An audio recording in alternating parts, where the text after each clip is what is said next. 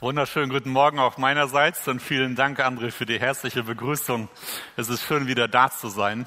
Wir befassen uns heute mit dem Thema, äh, auf das ja die Predigtserie so hinführt, bis nach Ostern hin, mit der Auferstehung. Und ich würde gerne äh, gleich die Fakten ein bisschen beleuchten, ob Jesus wirklich ähm, leibhaftig, also mit seinem Körper auch auferstanden ist.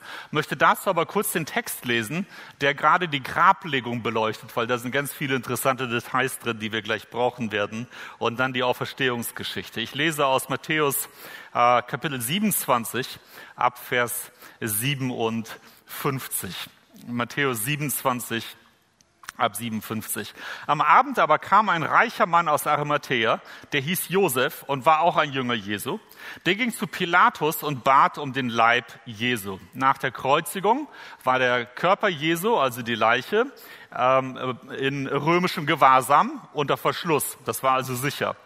Da befahl Pilatus, man sollte ihm ihn geben. Und Josef nahm den Leib und wickelte ihn in ein reines Leinentuch Tuch und legte ihn in sein eigenes neues Grab, das er in einen Felsen hatte hauen lassen und wälzte einen großen Stein vor die Tür des Grabes und ging davon.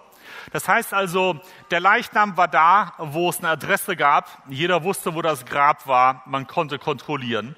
Und er hat einen Stein zur Sicherheit davor gewälzt. Es waren aber dort Maria und Magdala und die andere Maria, die saßen dem Grab gegenüber. Am nächsten Tag, der auf den Rüsttag folgt, kamen die hohen Priester mit den Pharisäern zu Pilatus und sprachen, Herr, wir haben daran gedacht, dass dieser Verführer sprach, als er noch lebte, ich will nach drei Tagen auferstehen. Darum befiehl, dass man das Grab bewache bis zum dritten Tag damit nicht seine Jünger kommen und ihn stehlen und zum Volk sagen, er ist auferstanden von den Toten. Und der letzte Betrug ärger wird als der erste.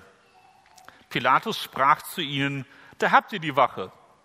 Also offensichtlich gibt er die römischen Soldaten mit. Geht hin und bewacht es, so gut ihr könnt. Wir wissen nicht, wie viele Soldaten das sind, aber normalerweise bei der äh, Gefangennahme des Petrus hatte man 16.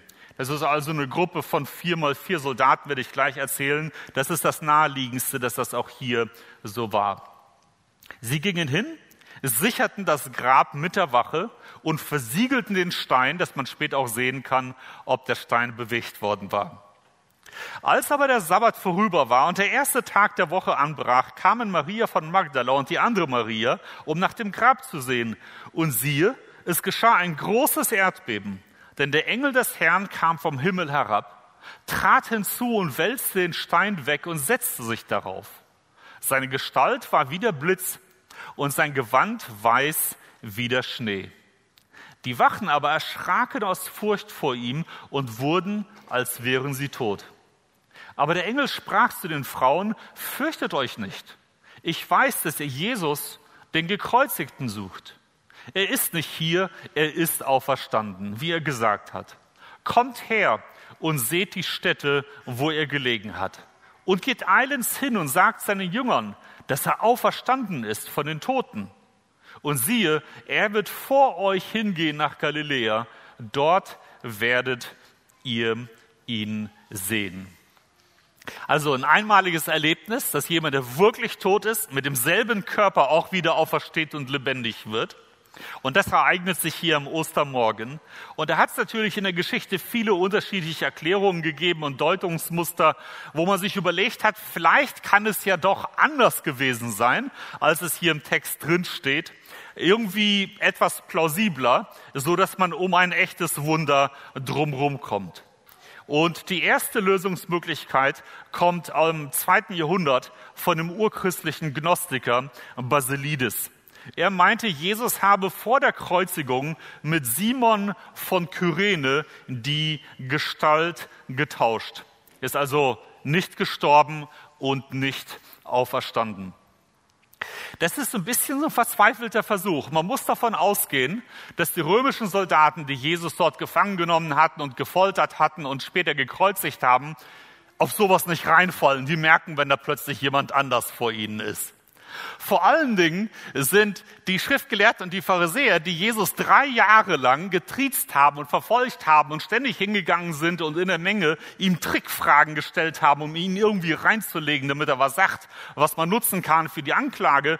Und die dann später die Anklage gepusht haben vor Pilatus, dass er auch wirklich gekreuzigt wird, die kannten sein Gesicht, die wussten, wer Jesus war.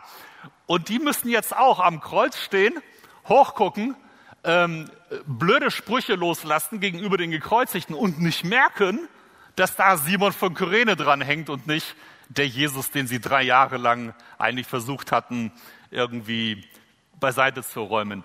Also man muss schon mit sehr viel Blödheit bei den Leuten vor Ort rechnen, dass die das einfach nicht merken. Und da merkt man, dass diese Hypothese so ein bisschen schwach aufgestellt ist. Die Römer hätten es gemerkt, die schriftgelehrten Pharisäer, die standen ja später am Kreuz und haben da auch noch doofe Sprüche losgelassen. Die hätten auch gemerkt, wenn da plötzlich jemand anders dran am Kreuz hängt, als ursprünglich von ihnen gedacht. Die zweite These, die ich heute auflisten möchte, ist die Scheintod-These und die kommt von Heinrich Eberhard Gottlob Paulus aus dem 19. Jahrhundert. Und er behauptet, Jesus ist nicht wirklich am Kreuz gestorben, sondern er ist in ein Koma gefallen, so dass man dachte, der ist tot, war nicht tot. Und der ist dann später praktisch ähm, von selbst er, ist er wieder aufgewacht, als er schon im Grab war und hat sich dann befreit und ist weg. Und die Leute dachten, der ist auferstanden. Dabei war der nicht auferstanden, weil der war nicht wirklich tot. Und äh, hier muss man so ein bisschen nachdenken. Ich weiß nicht, wie viele äh, von euch schon mal gesehen haben oder jemanden äh, praktisch am Totenbett begleitet haben oder sich von jemandem verabschiedet haben, wo sie wussten, diese Person wird nicht mehr lange leben. Ich habe das. Und in den Monaten und Wochen davor baut die Person so ab, dass die am Ende in den letzten Tagen, bevor dann das Leben den Körper verlässt, nichts mehr bewegen kann. Und hier haben wir in Jesus eine Person, die extrem gefoltert wurde, so dass sie auf dem Weg nach Golgatha, wo es den Querbalken ziehen sollte, praktisch gefallen ist zu schwach war, diesen Querbalken des Kreuzes zu ziehen aufgrund von Blutverlust. Der hing jetzt am Kreuz. Zur Sicherheit hat der römische Soldat nochmal in seine äh, Seite hineingestochen, um einen Blutfluss zu erkennen. Das war deren medizinischer Test und der war auch glaubwürdig und sicher, dass der wirklich tot war. Und übrigens, die Römer hatten mit Kreuzigung Erfahrung die haben manchmal so in Städten wie Jerusalem oder in anderen Situationen aus dem Römischen Reich einfach mal, um dem Volk eine große Drohung mitzugeben, 10.000 Menschen auf einmal gekreuzigt. Das heißt, jeder der Soldaten, der da war, der hatte schon viele Menschen getötet und er wusste auch, wie man sicherstellt, dass der wirklich tot ist, bevor man den freigibt. Also Kreuzigung war deren Spezialität. So grausam das klingt, aber die Welt damals war grausam und heute ist es ja offensichtlich auch, auch nicht sehr viel besser geworden. Diese Römer wussten, wann ein Mensch tot ist. Aber angenommen, die kannten sich doch nicht so gut aus. Angenommen, die haben es übersehen. Dann gehen wir davon aus, dass dieser Jesus, der zu schwach war, diesen Balken zu tragen, der Blutverlust hatte, der jetzt eine große offene Wunde an der Seite hatte, ins Grab gelegt wurde. Da wurde ein Stein davor gerollt. Da braucht es zwei erwachsene Männer, um diese Steinscheibe von außen zu bewegen. Diejenigen, die schon mal in Israel waren, sich da am Grab Jesu, was so ähnlich ist wie das, wo äh, Jesus beerdigt wurde, angesehen haben mit dem Stein, die, die haben dann ein Bild davon. Das ist eine große Scheibe, die kannst du von außen rollen. Von innen ist das eine, einfach nur eine Wand, vor die du läufst. Und jetzt soll der aus dem Koma erwachen, aufstehen, stark genug sein, selbst zu gehen, stark genug sein, an diese äh, Steinscheibe heranzukommen. Da brauchst du viele Leute von innen. Du kannst das nicht bewegen, weil du den nicht greifen kannst. Du kannst gesunde Kerle dahin stehen, die werden den Stein nicht bewegen können, weil da nichts ist, wo du den fassen kannst. Von außen ja, von innen nicht. Aber der Koma äh, erwachte, der würde das schaffen der bewegt dann diesen Stein von innen Das soll ja alles ohne Wunder sein, weil dieser Kritiker hier nicht glaubt, dass Jesus der Sohn Gottes ist. Und dann praktisch die Römer, diese 16 Soldaten, mit all dem Blutverlust und der Schwäche und der offenen Wunde, 16 Soldaten. Ne? Und dann an denen irgendwie vorbeikommen. Entweder du kämpfst oder du läufst schneller und besser als diese topfitten, kerngesunden, jungen, kriegsgestählten Soldaten.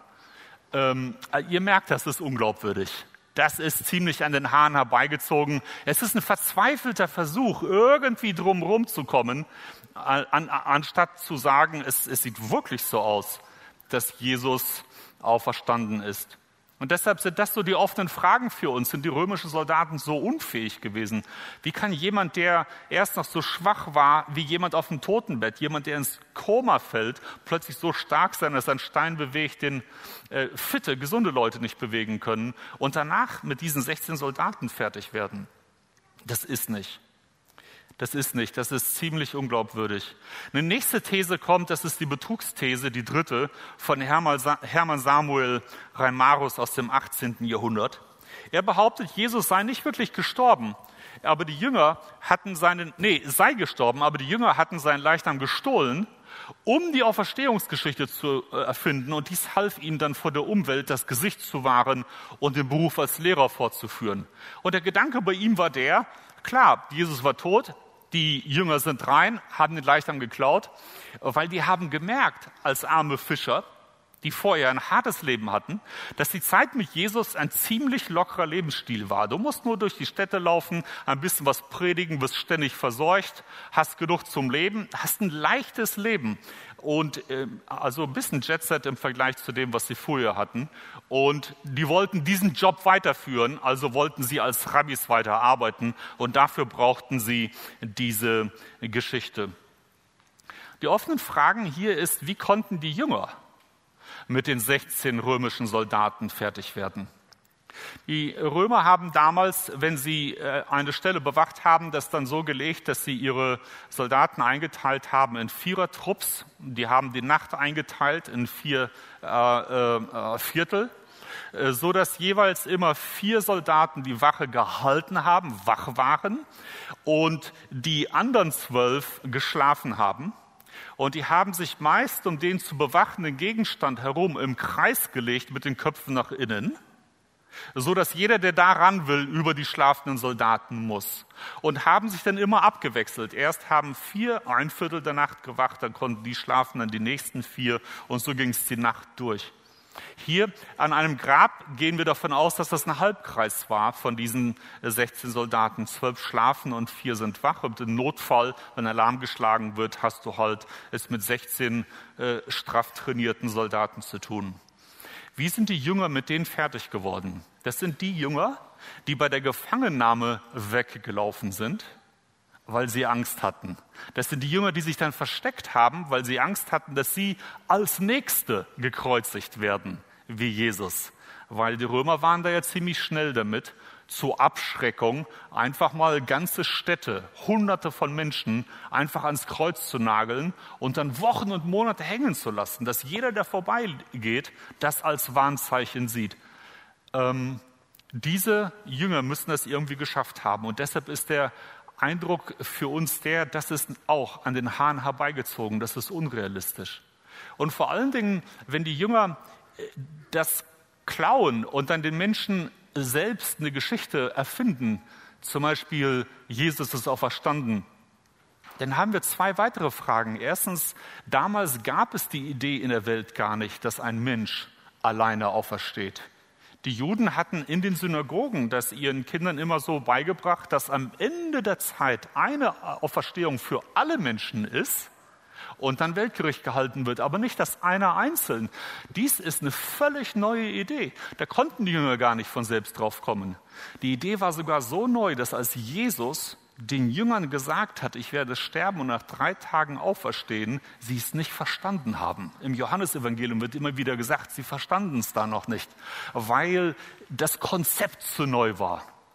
Im Nachhinein hat man dann gesagt, ah, jetzt ist es passiert, das hat er also gemacht, jetzt ist logisch, jetzt verstehen wir es, aber davor nicht. Das heißt also, die konnten sich das selbst gar nicht ausdenken.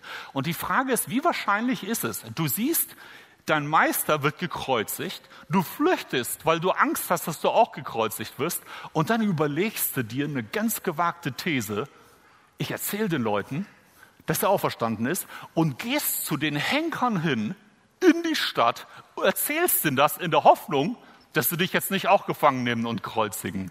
Das ist brandgefährlich. Und das ist unwahrscheinlich. Denn du kannst so ein Risiko nur machen, wenn du dir wirklich sicher bist, dass es auch geglaubt wird und auch so passiert ist. Aber wenn du dir selbst etwas ausdenkst, selbst eine Lügengeschichte erfindest, dann musst du immer damit rechnen, dass das rausgefunden wird, dass man dahinter kommt, dass man dir nicht glaubt und du als Nächster am Kreuz landest. Deshalb denken wir, das ist ziemlich unrealistisch, das ist an den Haaren herbeigezogen. Es ist eher wirklich so, wie es im Text steht. Die Jünger, für die war damals die Welt zusammengebrochen. Die dachten eigentlich, dass Jesus als Sohn Gottes mit ihnen jetzt die neue Herrlichkeit beginnt und all das Neue, wovon er gesprochen hat, dem Reich Gottes, dass das jetzt beginnt. Ähm, aber nicht der Tod. Und als der Tod sich ereignet hat am Kreuz, da ist für die der Glaube zusammengebrochen, die Hoffnung zusammengebrochen und die haben in dem Moment auch nichts mehr verstanden. Die wussten gar nicht, was das jetzt alles soll. Das heißt, sie waren nicht in der Situation, dass sie sich neue Konzepte, Theorien oder Lösungen überlegen, sondern eher Leute, die zutiefst verunsichert und verzweifelt waren. Und jetzt kommt die äh, nächste Lösung, und zwar ist das die Visionshypothese, und die kommt von David Friedrich Strauch. Ähm, er glaubte, die Jünger hätten die Auferstehungserscheinungen als intrapsychische und unbewusste Vorgänge erlebt. Also Jesus ist schon gestorben und so, aber die nicht auferstanden, die Auferstehung ist eher in den Gedanken. Stell dir vor, einen ganz, ganz starken Traum, wo du nicht sicher bist, habe ich das jetzt echt erlebt oder war das ein Traum? So eine ganz, ganz starke Erfahrung haben die Jünger in der Psyche gehabt. Da ist Jesus auferstanden.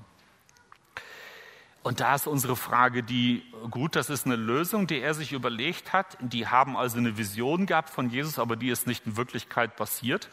Ist die Frage, die, können 500 Menschen gleich träumen? Geht das wirklich? 500 gleiche Träume, alle dieselbe Vision. Das sind nämlich die 500 Zeugen, denen Jesus begegnet ist. Das wäre historisch einmalig, das gibt's nicht. Ist man nach solcher einer Erfahrung nach einem Traum sich so sicher, dass man sagt, ich gehe nach Jerusalem, ich setze mein Leben aufs Spiel, können mich gerne auch kreuzigen, Jesus. Ich bin so sicher, dass er wirklich auch verstanden ist, ich riskiere alles. Nee, nee, meist bist du am Zweifeln, am Fragen, du bist verunsichert. Deshalb passt das gar nicht. Das ist eher ein verzweifelter Versuch, daher zu gehen, zu sagen, die Auferstehung ist nicht passiert. Die Jünger haben Jesus wirklich gesehen. Und deshalb kommen wir, egal wo man liest, man stolpert immer über vier, fünf Fakten. Ich habe hier diese vier zusammengetragen, die, über die man nicht hinwegkommt. Das sind wie Stolpersteine. Das erste ist, der Text sagt, Jesus war wirklich tot. Und die Experten der Folter- und Tötungsmaschinerie der Römer damals kannten ihr Handwerk, sie haben es durchgezogen, sie waren sich sicher. Und die Ankläger, die Pharisäer und Schriftgelehrten, die waren sich auch sicher, die hatten es gesehen. Die wollten nur nicht, dass der Leichnam geklaut wird. Das heißt also, Jesus war wirklich tot und es gibt auch keine Quelle historisch in der Bibel oder außerhalb, die, die sagt, der, der, der war nicht tot. Keine historische Quelle. Alle historischen Quellen belegen, ist wirklich gestorben, getötet von Pontius Pilatus. Das zweite ist, das Grab war bekannt und es war von den Gegnern bewacht. Also nicht irgendwie Zaubertrick. Ne? Die, die, manchmal ist ja auf Zaubershows, da überlegt man sich, wie kann das funktionieren und so. Aber wenn man lange übt und lange so mit Aufmerksamkeitstricks arbeitet und so und Menschen ablenkt, dann kriegt man Sachen hin. Ähm, ist hier nicht so. Der Leichnam war nicht bei den Jüngern. Der Leichnam ist bei Pilatus und danach mit römischen Soldaten im äh, Grab was eine Adresse hatte, wo jeder hin konnte, jeder gucken konnte und das war versiegelt.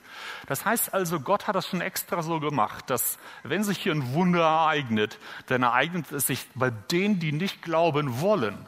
damit die zuerst gucken können, damit sie den Beweis haben und die Sicherheit haben, dass das wirklich real ist. Das sind die besten Zeugen, diejenigen, die es nicht glauben wollen. Die sagen, nee, ist nicht. Ich kämpfe dagegen. Ich versiegel das Grab. Das dritte Faktum ist, das Grab war damals wirklich leer.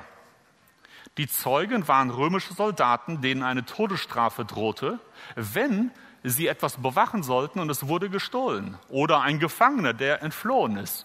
Da kannst du nicht einfach hingehen und sagen, ist mir passiert weil dann holst du dein Todesurteil ab. Das war sehr, sehr streng.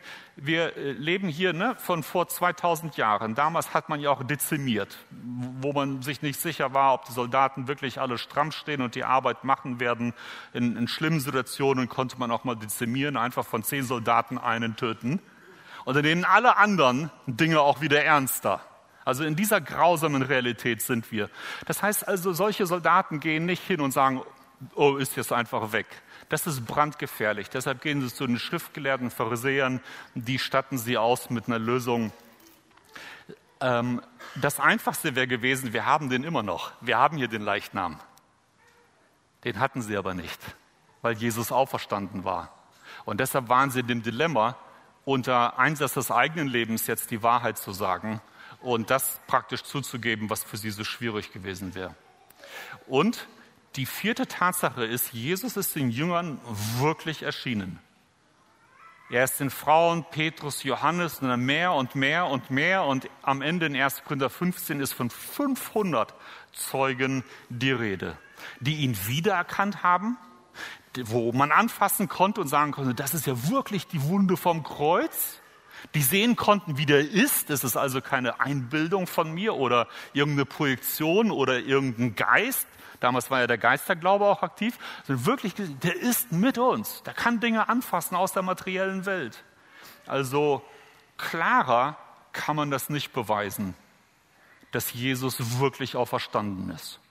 Und deshalb ist für mich die Frage die, wenn das wirklich so stimmt, Jesus war wirklich tot, das sagen alle Quellen, das Grab war bekannt, dann war das Grab leer und er ist den Zeugen erschienen, dann ist es wirklich so, dass Gott hier in unsere Welt hinein, da wo wir Dinge sehen können und anfassen können und messen können, ein Wunder hineingegeben hat, damit alle glauben können. Und meine Frage ist die, was hätte Gott noch mehr machen müssen, um noch mehr Beweise zu liefern für die Auferstehung als das, was wir hier haben. Augenzeugen gelten in der Zeit, wo man noch keine Handys hatte und keine Videoaufnahmen, aber das ist bis heute so. Augenzeugen äh, schafft, das ist das stärkste Argument in einem Gerichtsverfahren, wo du sehen kannst, hat sich etwas ereignet, ja oder nein. Hier haben wir das, und zwar en masse. Und alle Theorien daran, irgendwie sich vorbeizumogeln und zu sagen, nee, Jesus ist doch nicht auferstanden, die funktionieren nicht, weil sie extrem unglaubwürdig sind, weil diese Fakten so eindeutig sind. Und wenn das dann von jemandem kommt, der selbst gesagt hat, ich werde auferstehen, und dann passiert das auch so, dann ist das nicht nur krass, sondern oberkrass weil dann haben wir hier etwas ganz, ganz Besonderes, da wo wir zuhören müssen und Dinge ernst nehmen müssen. Nochmal ganz kurz zurück. Die Jünger konnten sich als Juden, die aus der Synagoge kamen, nicht die individuelle Auferstehung selbst ausdenken, weil das gab es als Konzept bis da nirgendwo. Es gibt es auch nirgendwo in den Schriften. Das ist einmalig, es kommt von Jesus. Sie mussten es erst erleben, bevor sie das glauben konnten. Und dann haben die Jünger ihr Leben aufs Spiel gesetzt, indem sie nach Jerusalem rein sind und Menschen von der Auferstehung Jesu erzählt haben und zu den Henkern zu gehen, die deinen Meister umgebracht haben, mit dieser Sicherheit, dass es wirklich passiert, tust du nur, wenn du sicher bist, dass es auch wirklich passiert. Und das tust du übrigens auch nur, wenn du weißt, wenn die mich jetzt auch umbringen, ist das nicht das Ende der Geschichte. Denn ich habe gesehen, wie jemand das erlebt hat und wieder zurückgekommen ist. Das heißt also, wenn die mich umbringen, werde ich genauso wie Jesus auch auferstehen. Dies ist also nur darauf zurückzuführen, dass da wirklich die Auferstehung sich genau so ereignet hat. Ich habe in Amerika studiert Und in der Zeit waren wir als äh, Nachbarschule von der berühmten Harvard Divinity School, die weltweit so den, den Ruhm hat und auch in Amerika ganz berühmt ist.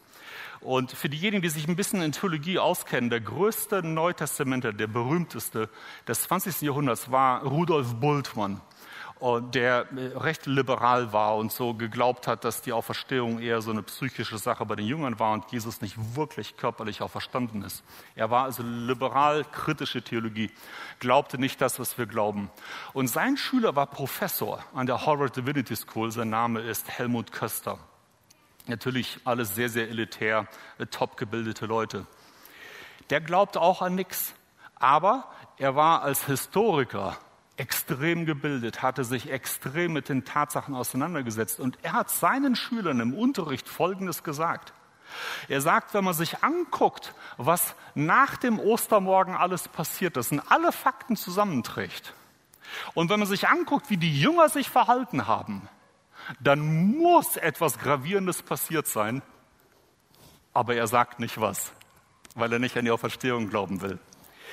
Wir würden sagen, das Einzige, was das alles erklärt, was danach entstanden ist, ist, dass die Jünger Jesus wirklich gesehen haben und dann mit diesem, diesem Auferstehungsglauben und dieser Sicherheit wieder zurückgegangen sind nach Jerusalem. In der Juristerei gibt es viele, die sich damit auseinandergesetzt haben, Leute, die als Richter sich das Ganze angeguckt haben. Ich habe mal einen rausgezogen, ein Zitat, was oft genutzt wird hierfür. Und das kommt von Lord Darling, einem Oberrichter aus England, der sich einfach mal die juristische Sicht angeguckt hat und die Argumente abgewogen hat. Könnte die Auferstehung wirklich passiert sein?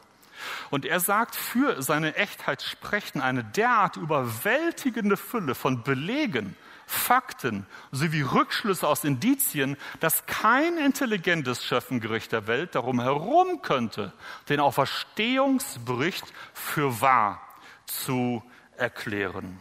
Begründet Glauben ist übrigens eine coole Webseite, wo man noch viele Informationen dazu finden kann. Auch die zwei Werke, die ich hier sehe. Lee Strobel ist einer von vielen, die in der Geschichte sich als Zweifler hingesetzt haben und gesagt haben, ich studiere die Auferstehung, um zu beweisen, dass das nicht passiert ist. Und sich dann während der Auseinandersetzung mit den Fakten zu Jesus bekehren, weil sie merken, ist passiert. Die Fakten sprechen eine ganz andere Sprache. Und äh, das ist aus dem Amerikanischen übersetzt und dann links ähm, deutscher Autor Heinz-Peter Hempelmann wirklich auch verstanden, historische und philosophische Argumente für den Osterglauben. Das sind so Werke, die wir empfehlen würden, wo man das Ganze noch vertiefen kann. Das heißt also, wenn Jesus wirklich, so wie die Fakten das sagen, auferstanden ist mit dem Körper, der ins Grab gelegt wurde, so dass man die Nägelmale und die Wunder an der Seite sehen konnte. Also der gleiche Mensch mit dem gleichen Körper. Und er davor gesagt hat, ich werde sterben und auch verstehen und jetzt passiert das so. Dann ist er wirklich Gott. Es gibt ja manchmal Sektenanführer, die von sich so behaupten, Messias oder so. Manchmal auch Sektenanführer sagen, ich bin Gott. Liest man manchmal so in der Zeitung. Und da weiß man, die sind entweder krank, dass sie das wirklich glauben. Es, es gibt Wahnvorstellungen, die Menschen haben können, wenn sie wirklich krank werden. Oder aber die sind so kriminell, dass sie so eine Behauptung aufstellen, um Menschen einzuwickeln, damit die denen alles geben, was sie haben und alles mit sich machen lassen. Das gibt es bei Sektenführern wirklich. Und bei Jesus haben wir nicht die Möglichkeit, irgendwie zu sagen, so, naja, ihr glaubt an die Auferstehung, ich glaube nicht dran, aber er war ein guter Mensch. Ich bin ja kein Atheist. Also guter Mensch, guter Lehrer. Nee, denn wenn, wenn das, was er behauptet hat, nicht passiert ist, dann hast du einen kranken Sektenführer. Das ist brandgefährlich. Dann, das ist jemand, der behauptet, Gott zu sein. Dann ist das kein guter Lehrer.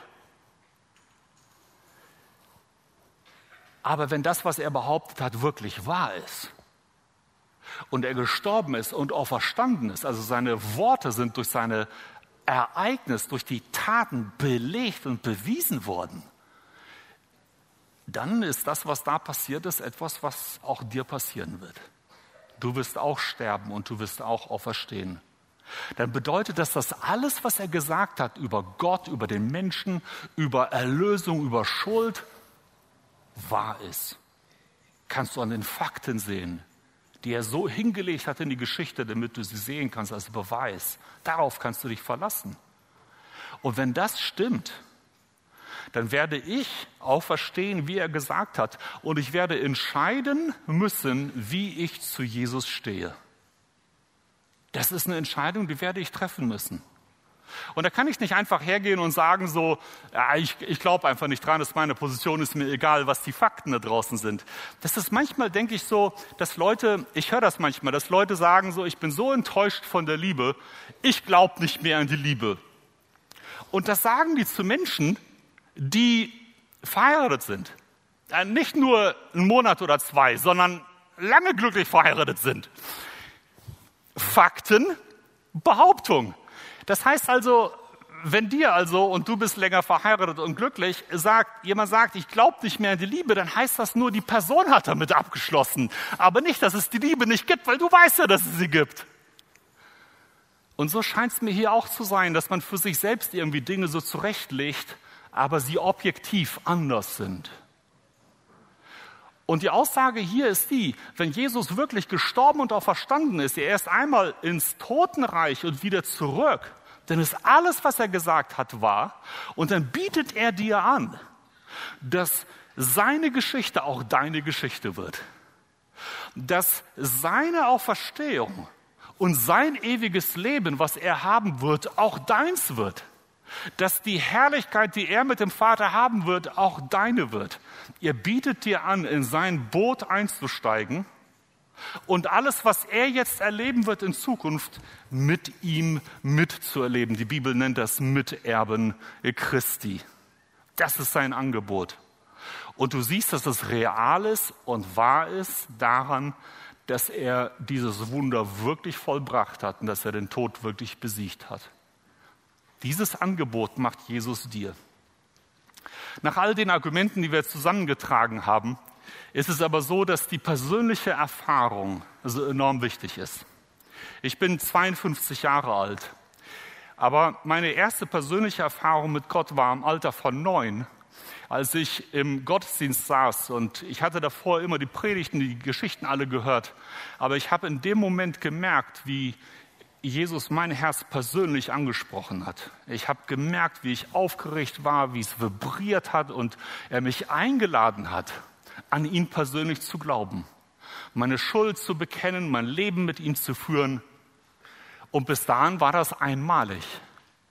Es war aber ganz klar für mich, weil meine Mutter hatte mir die Bibelgeschichten alle erklärt, so dass ich wusste, was das zu bedeuten hatte, aber es war persönlich. Es war nicht mehr für alle anderen da draußen, sondern ich merkte, Jesus spricht zu mir. Und ich war aber so aufgeregt, dass ich das an dem Tag nicht gemacht habe, weil in der Kirche, in dem Gottesdienst hatten die dann gesagt, wenn du eine Entscheidung für Jesus treffen willst, kannst du mit all den anderen, die das auch möchten, nach vorne kommen. Und ich war neun, ich hatte Angst. Und äh, dann bin ich nach Hause und, und, und dann rede ich mit meiner Schwester und die hatte die gleiche Erfahrung gemacht.